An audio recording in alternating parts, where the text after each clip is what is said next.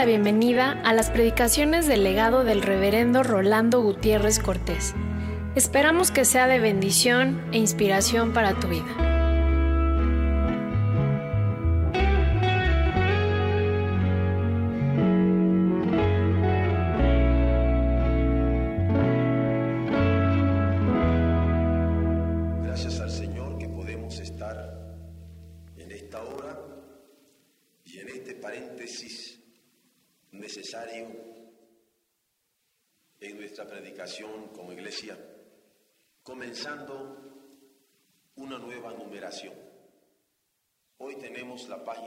2, 3 y 4. Y vamos a estar con el auxilio del Señor reflexionando sobre la acción pastoral basada en la Escritura. Porque se hace necesario que nos demos cuenta de las implicaciones que tiene el amor de Dios en nosotros. Porque si Él nos ha amado, no solamente implica que le amemos y que le digamos nosotros te amamos a ti porque tú nos amaste primero, sino también implica que amemos al otro. Porque se trata de amar a Dios sobre todas las cosas, pero de amar al prójimo como a nosotros mismos. Y en este amor ha de haber una dimensión de perdón, de reconciliación, de restauración. Porque como Dios nos amó perdonándonos, y nos amó reconciliándonos, y nos amó restaurándonos, y nos ama perdonándonos, y nos ama reconciliándonos, y nos ama restaurándonos, así también nosotros hemos de amar con la misma dimensión de perdón, de reconciliación y de restauración a todos. Nadie se escapa a esta implicación que está entrañada en el amor de Dios. Y al estar estructurando una serie de acciones características en la labor pastoral, estaba discutiéndolo con mi hijo, de tal manera de poderlo pastorear también mientras está reposando su enfermedad, pues también su papá le ayuda. Y así me ayuda a pensar un rato. Y después de discutir tal vez unos 60 conceptos que entrañan la acción pastoral y que yo tenía enlistados, llegábamos a pensar de cómo en el pastorado se puede tener como presupuesto la obediencia, luego la confianza, después el amor y después el dar. Y alguien podría decir, ¿por qué no el dar primero? O alguien podría decir, ¿por qué no amar primero? O alguien podría decir, ¿por qué no confiar primero? Porque así estuvimos nosotros discutiendo.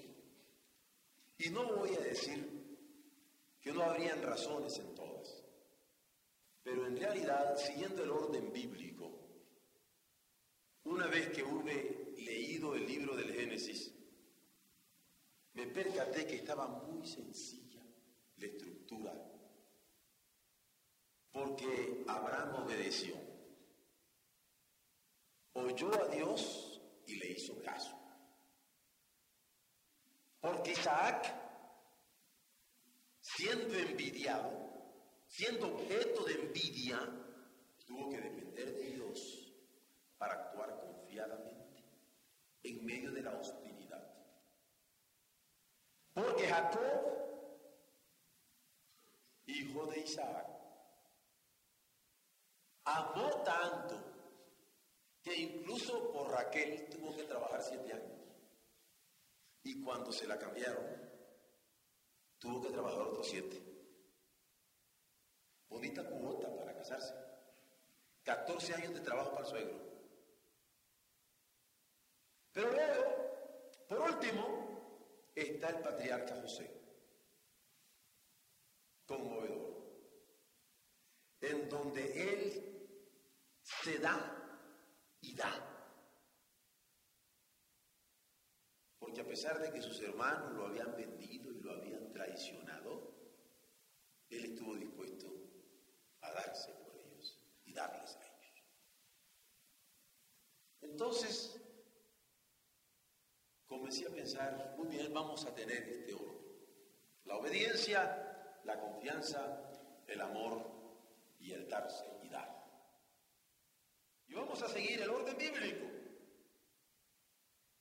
Para que al, preguntarnos qué constituye una acción pastoral, todos nosotros podamos identificarnos con esta enseñanza de la Escritura. Hoy en la mañana que comenzaba el trabajo de pastoral con los alumnos de preparatoria, les hacía ver de cómo el apóstol Pablo estaba hablando con Timoteo y le está diciendo que tenga cuidado de la sana doctrina. Porque él a su amadísimo Timoteo lo quiere entrenar para que el cuidado de la fe de los hermanos que estaban a su cuidado en manera alguna fuera minimizado. Pero luego, cuando leímos la pequeña carta de Judas, nos percatamos que allí ese cuidado por la sana doctrina, ese cuidado por evitar las herejías y auxiliar, no era solamente de alguien como Timoteo, sino era una labor de todos los cristianos. Porque es una acción de toda la iglesia, es una acción de todos los creyentes. Es una acción de todos los que han nacido por el Espíritu y la palabra. Es una acción de todos los que se están desarrollando con esta nutrición. Y por eso, al adentrarnos nosotros en la Biblia hoy, lo vamos a hacer con la conciencia de que el Señor nos ha puesto por guardas de nuestro hermano. Es decir, Lejos de nosotros la mentalidad caínica, como Caín, que cuando le preguntó Dios por su hermano, le dice, oye, pero si yo no soy guarda de mi hermano. ¿Cómo? Desde allí comienza a hacerle ver que es, él la guarda del hermano. Y nosotros no queremos tener una mentalidad de Caín, sino cumplir con la voluntad del Señor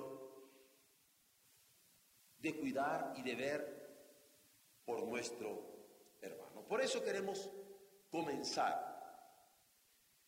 nuestra homilía de este domingo con un verbo elocuente, cumplir.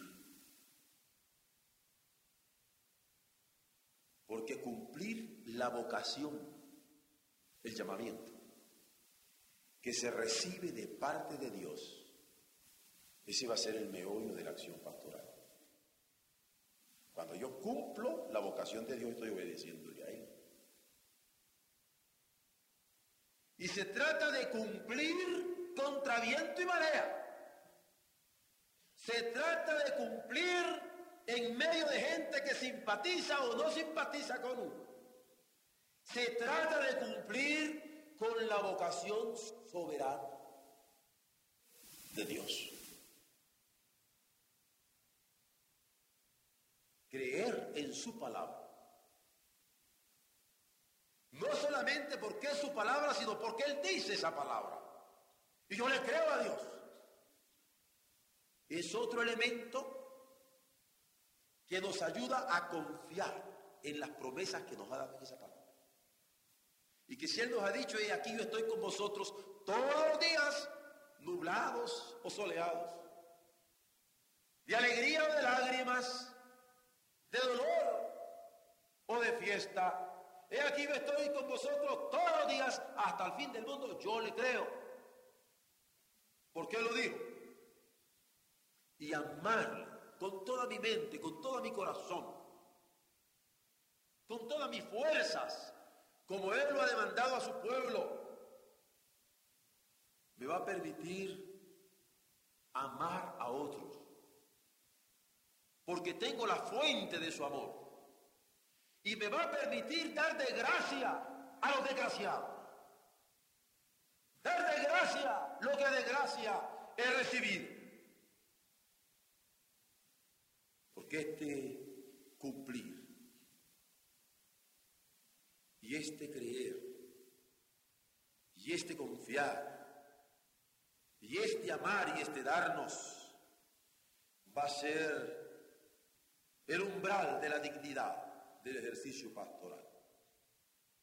La entrada, el pórtico de la dignidad del ejercicio que se encuentra desde la historia de los patriarcas. Claro que aquí yo debo de distinguir entre lo que era una acción pastoril y lo que es una acción pastoral. La acción pastoril puede atribuirse a alguien que ejerce este oficio con rebaños de animales en el campo, vacas u ovejas. Pero la pastoral es una acción que por antonomasia vamos a ejercer como un oficio de parte de Dios, cuidando a su grey como el rebaño del buen pastor como el rebaño del gran pastor de las ovejas, como el rebaño del príncipe de los pastores a quien hace referencia el apóstol Pedro, en la esperanza bienaventurada que alentaba en su corazón. La acción pastoral, entonces la vamos a enfocar en cada caso desde la Biblia. La Biblia va a ser nuestro punto de partida. Y en Génesis del 12 al 50 nos vamos a encontrar cómo se entretejen la historia de los patriarcas del pueblo de Israel que fueron pastores. Abraham fue pastor, Isaac fue pastor, Jacob fue pastor, José fue pastor. Ahí vamos a aprender en su vida lo que es obedecer, como Abraham, confiar, como Isaac, amar como Jacob, o darse y darnos, como el caso de José. Miren cómo Abraham fue un pastor que obedeció. ¿Y cómo obedeció? Solito. Y diciendo, Señor, solamente a mí me llamaste. Mi familia no tiene que nada que ver con tu llamamiento. No. Este hombre tomó a su familia, tomó a sus posesiones y se lanzó a la obediencia. Abraham toma familia y marcha rumbo a una tierra prometida por Dios, obediente a su llamamiento. El cuidado por los suyos no afectó el de sus bienes para subsistir. Se llevó a los suyos, pero también el ganado. Se llevó a los suyos, pero también todas sus pertenencias. Él marchó con todo para bien de su familia también. Y la responsabilidad en cada paso de la marcha, que tenía que ver por todos los que dependían de él, no mermó su piedad. Gran lección que hemos de aprender en la labor pastoral. Cuando por estar tan ocupados en la obra de Dios, nos olvidamos del Dios de la obra. Cuando por estar tan ocupados en la iglesia del Señor, nos olvidamos del Señor de la iglesia. Y Abraham ciertamente se ocupó de su familia. Eso lo cuenta en la escritura. ¿Cómo se ocupa? Sin embargo, su piedad no fingida ese ejemplo de fe a través de toda la historia de la salvación. En todo momento el comportamiento de Abraham fue acorde a la voluntad del Señor. Condescendiente, como cuando su sobrinito Lot quería la mejor tierra para su ganado y él le dijo, está bien, escógela. Tú tómala. De esa manera evitaba el altercado entre los pastores suyos y los pastores del otro. Y como dice el apóstol Pablo a los romanos, en cuanto esté en vosotros, tened paz con todos los hombres. Y si estaba en Abraham la posibilidad de ceder a la ambición de aquel sobrino para evitar un enfrentamiento entre sus pastores, qué bueno. Él cede y concede. Luego llega a libertarlo a Lot cuando estén aprietos. Y claro que como adulto hubiera dicho, qué bueno que le pase esto. Porque me las hizo y el que las hace las paga. Sin embargo, Abraham, viendo a su sobrino en aquellos problemas, le extiende su mano de ayuda y lo levanta. Luego cuando se encuentra con Melquisedec, es capaz de recibir de Melquisedec una bendición. El obediente Abraham recibe bendición de Melquisedec. ¿Qué nos enseña esto? Que si a nosotros se nos ha subido a la cabeza el creernos escogidos y elegidos de Dios y que nadie nos puede dar una bendición, es bueno darnos cuenta que hay que recibir bendiciones de todos. Hasta del limosnero, que cuando le damos una moneda nos dice, Dios se lo paga. O del amigo, con quien luego de compartir algo de nosotros nos dice, Dios le dé más. ¡Qué bendición! A veces solamente por oír esa bendición vale la pena dar. Porque son bendiciones tan hermosas. En la casa de ustedes hay un conserje campesino de San Luis Potosí. Y el condominio. Y qué gusto me da cuando al comenzar el día, Él tiene la bondad de abrirme la puerta, porque salgo todavía de madrugada de la casa de ustedes, y me dice, buenos días le de Dios. Y eso es nociosa. Yo he aprendido a decirle a don, a don Andresito, buenos días le de Dios. Son bendiciones. ¿Por qué no recibir de un humilde corazón de obrero la bendición que Dios no tiene a través de sus labios? Abraham la recibió de Melquisedec. Esperó la promesa de un hijo. 50, 60, 70, 80, 90, 100 años, pero esperó. Y entrado ya en estos años, Dios le concedió a Isaac. Y siendo ya jovencito su hijo, el Señor lo pone a prueba en Moriah pidiéndolo en sacrificio. Y este espera y este sacrificio van a ser acciones que a través de los años han sido ejemplares. No se puede ser pastor de Dios, encargado de la ley de Dios, del rebaño de Dios, de la familia de Dios, sin esta dependencia en su voz, obedeciéndole, condescendiendo y teniendo la humildad de recibir las bendiciones como para dar en sacrificio nuestra propia vida. La vida de Abraham destaca paso a paso el itinerario de su pastorado, las acciones en las que el Señor se fue manifestando para cumplir su promesa de bendecirlo y hacerlo al mismo tiempo bendición para las naciones. Así obediencia, condescendencia, espíritu de reconciliación, bondad de la necesidad, humildad para recibir la bendición de parte de alguien que podía serle desconocido, son acciones claras en su pastorado itinerante. Sirva como ejemplo la gran variedad de vivencias llena de edificación que hay en esta vida de Abraham para estimular el ejercicio de nuestras acciones en el peregrinaje de obediencia al llamado del Señor. Pero, ¿qué constituye una acción pastoral? Solamente esta obediencia como la que dio Abraham. La Biblia continúa haciéndonos ver que Isaac, su hijo, llegó a ser un pastor que confió.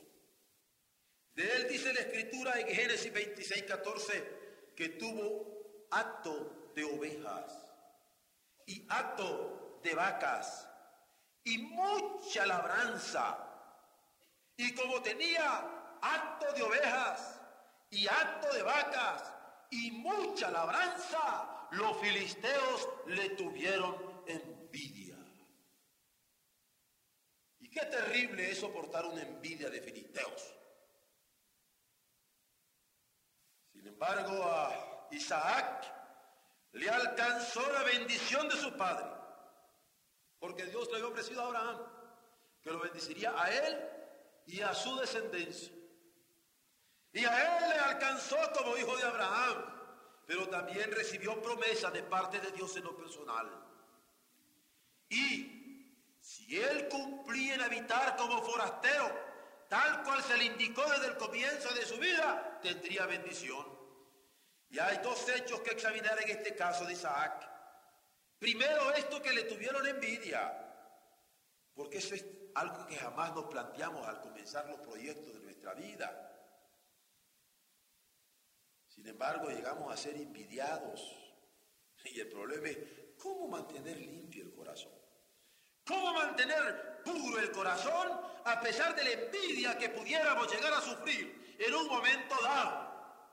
Como Isaac, que fue envidiado. Pero en esa envidia tuvo oportunidades para ejercer su espíritu de reconciliador, porque los pastores de Gerar riñeron con los pastores de Isaac, diciendo, el agua es nuestra. Y por eso llamó el nombre del pozo Esec, contención, porque había altercado con él. Génesis 26, 20. Pero habiendo sufrido acoso tras acoso nuestro amado Isaac. El Señor le da su palabra de seguir con él como lo había hecho con su padre Abraham, hasta que sus enemigos se convencieran y terminaran buscándole, porque reconocieron que el Señor estaba con él. La envidia no es algo que debe determinar nuestro comportamiento pastoral. La envidia debe ser vencida con la generosidad. Pero por otro lado, Isaac también debía vivir como forastero. Porque la tendencia es a fincarse. La tendencia es a sentirse dueño de todo lo que está bajo el poder de nuestra influencia. Principalmente cuando existe la abundancia con que Isaac había sido bendecido. ¿Y cómo mantener espíritu de confraternidad cuando se tiene mucho? ¿Cómo mantener el espíritu de servicio cuando uno tiene tantos sirvientes? ¿Cómo mantener el espíritu humilde cuando se tiene abundancia? Y uno está en la tentación de caer en ese terrible pulpo que se llama poder. La respuesta de Isaac fue ofrecer banquete a sus enemigos. Los invitó a comer y a beber. De modo que comieron y bebieron y se levantaron de madrugada y juraron el uno al otro. E Isaac los despidió y ellos se despidieron de él. ¿Cómo? en paz. En paz. Esto es lo que registra Génesis 26, 31. Y vaya sorpresa.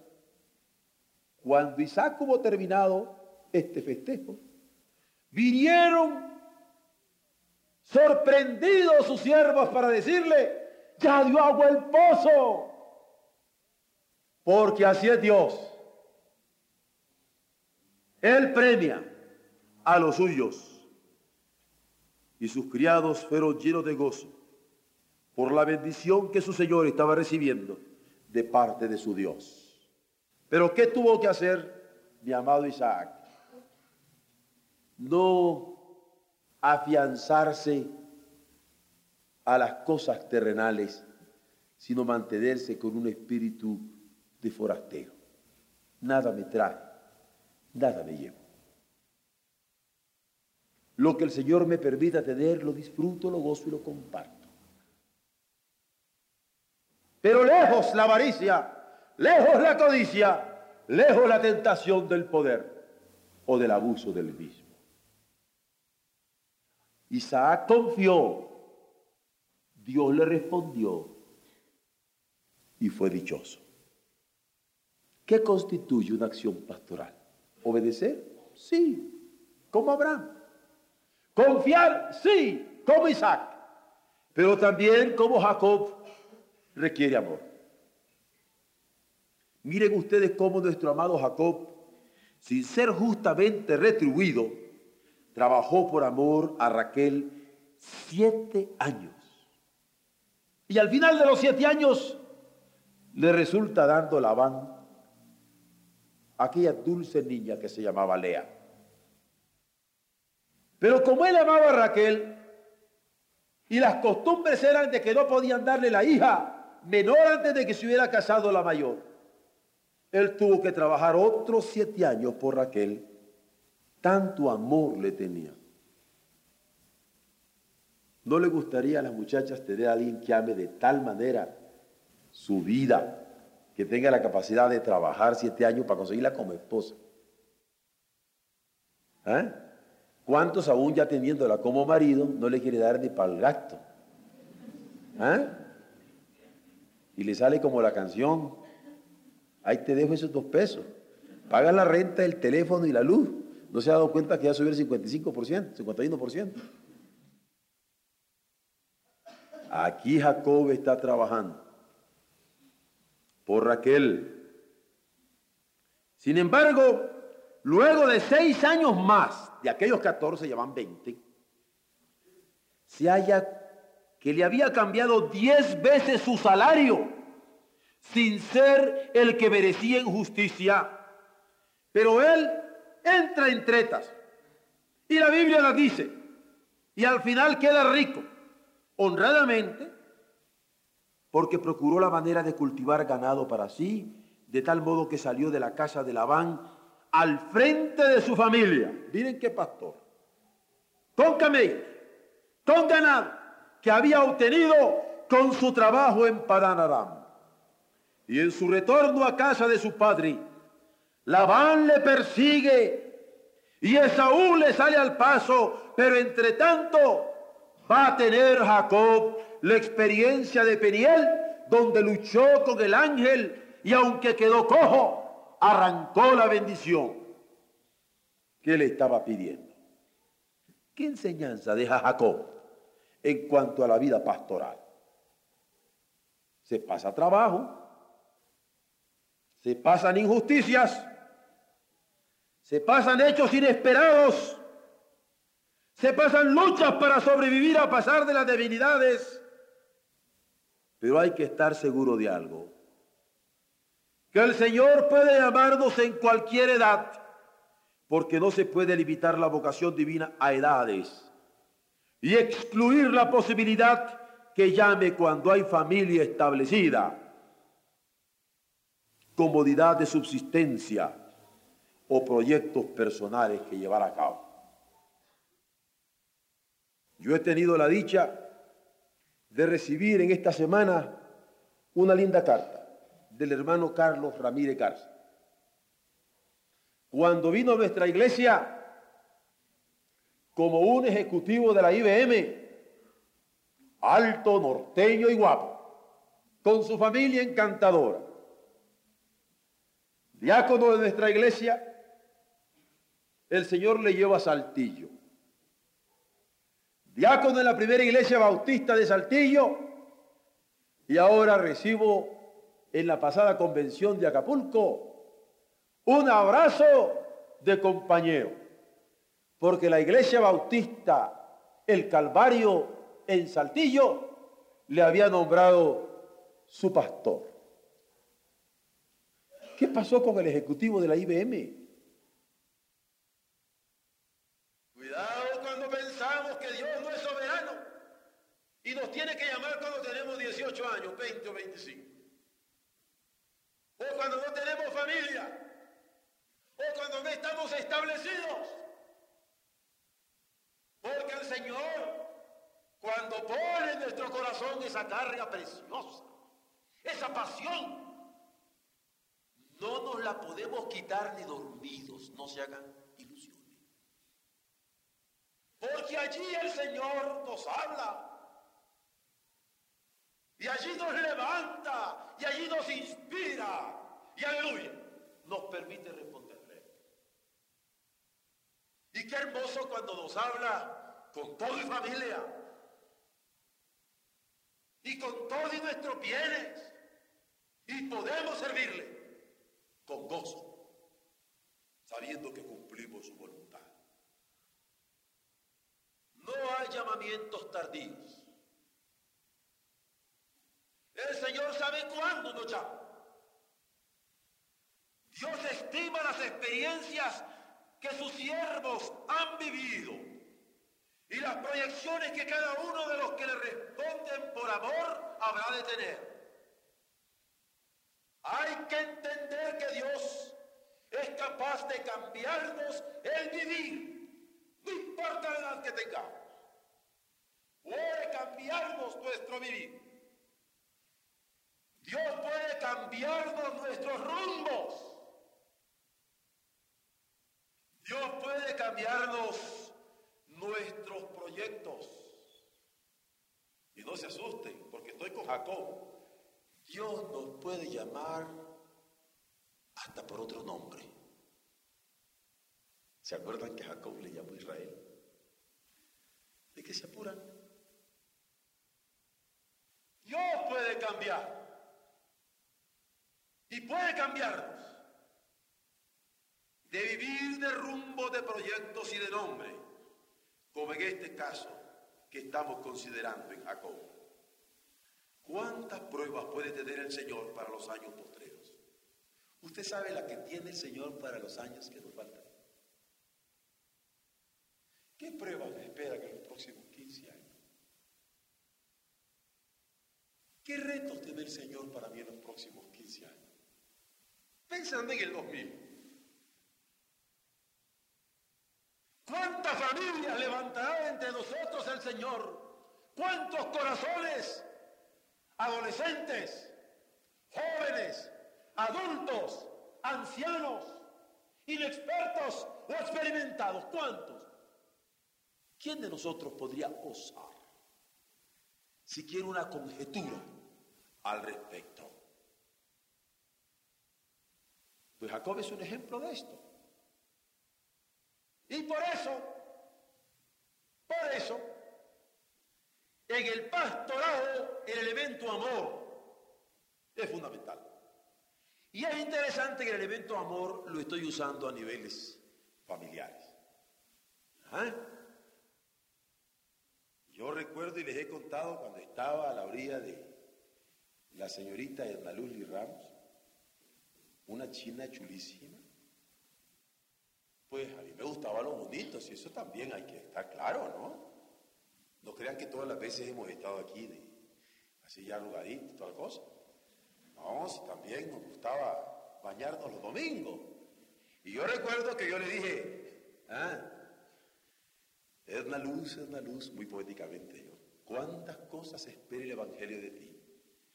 Y cuando yo el 28 de agosto de 1958 la llevé a mi primer pastorado, al día siguiente estaba jalando agua de un pozo con un carrillo y un balde,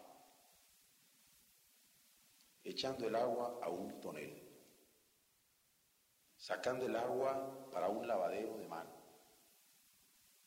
lavando allí y caía el agua y después el agua sucia había que sacarla porque no había drenaje había que regarla. ¿Cuántas cosas esperaba el Evangelio de ella? No lo digo con dolor, no piensen que porque yo no lo sufría. El Señor nos tenía preparado cosas y lindas,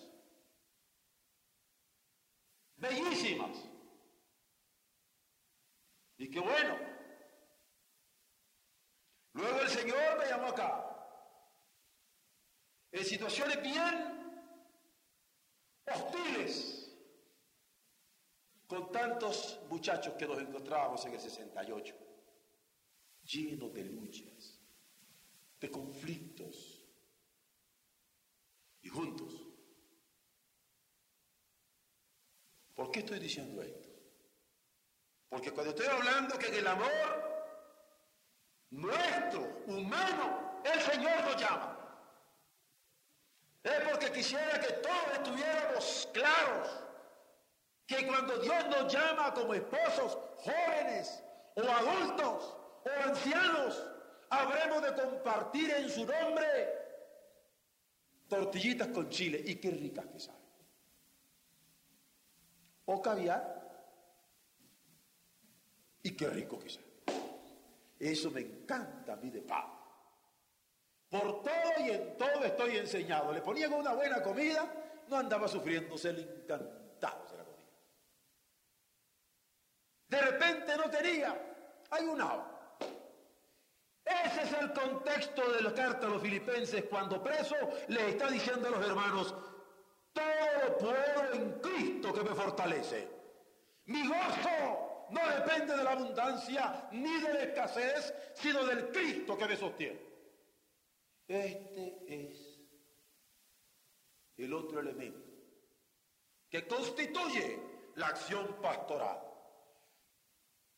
La obediencia la confianza y el amor que se ofrenda a nuestro Señor. Pero por último, el último patriarca en Génesis, eh, José.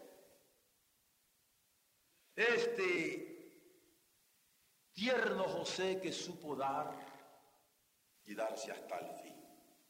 Recuerdan que fue el hijo predilecto de Jacob,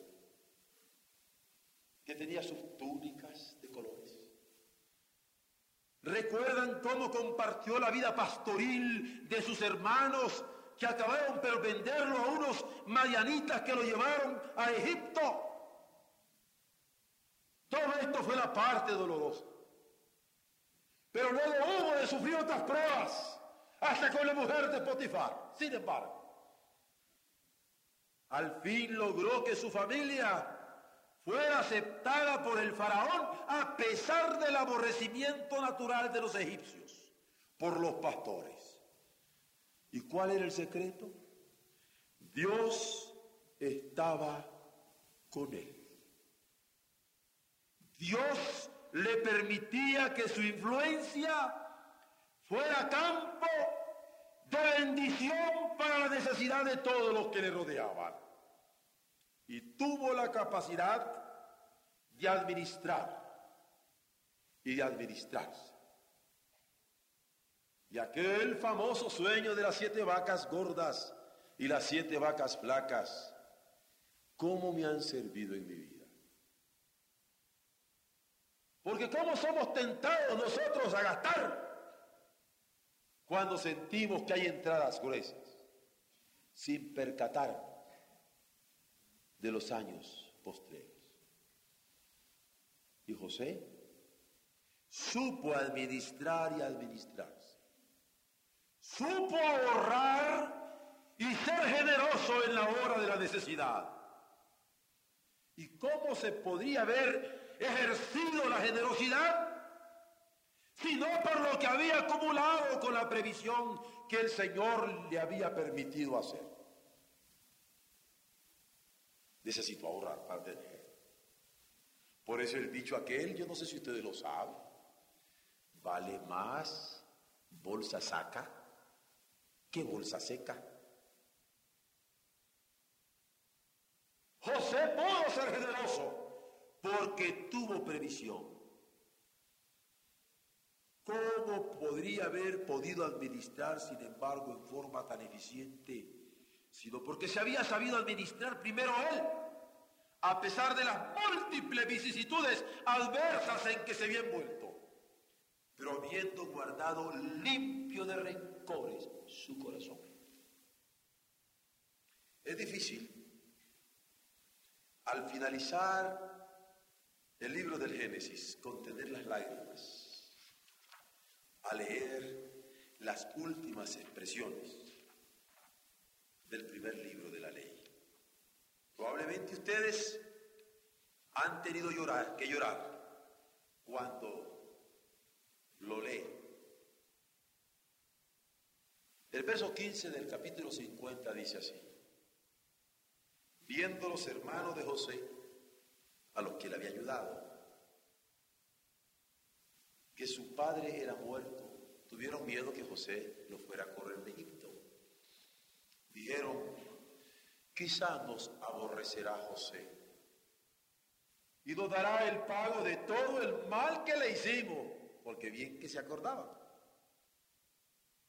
Y enviaron a decir a José, tu padre mandó antes de su muerte diciendo, oigan, así diréis a José, te ruego que perdones ahora la maldad de tus hermanos y su pecado, porque mal te trataron.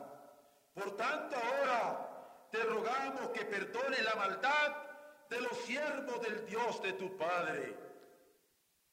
Y mientras ellos estaban hablando, José los estaba viendo y dándose cuenta del estratagema. Y es muy escueta la escritura, porque el comentario que tiene es, y José lloró mientras hablaba. El asistente del faraón, el gran administrador, el niño traumatizado, el que por su infancia pudo haber sido amargado y hubiera tenido en nuestros juzgados de ahora alguna justificación por crimen. Con Dios no hay esos cuentos. El que esté en el Señor puede ser una nueva creación. Miren qué ternura de corazón. Mientras hablaba, lloró. Y vinieron también sus hermanos y se postraron delante de él y dijeron, henos aquí por siervos tuyos. Y le respondió José, no temáis, ¿acaso estoy yo en lugar de Dios? Vosotros pensasteis mal contra mí, mas Dios lo encaminó a bien. Para hacer lo que vemos hoy, para mantener en vida a mucho pueblo, Ahora pues, no tengáis miedo. Yo os sustentaré a vosotros y a vuestros hijos. Y así los consoló y les habló al corazón. Es difícil contener las lágrimas al concluir la lectura del Génesis, cuando después de enterar a Jacob, José declara a sus hermanos que a los que Dios aman todas las cosas sobran para bien pero inspira que hasta el fin de sus días permaneció indeclinable en su ministerio de consolación y fortalecimiento. ¿Qué constituye entonces una acción pastoral? Obediencia para cumplir la voluntad de nuestro Señor. Confianza a pesar de la envidia que nos puede estar rodeando.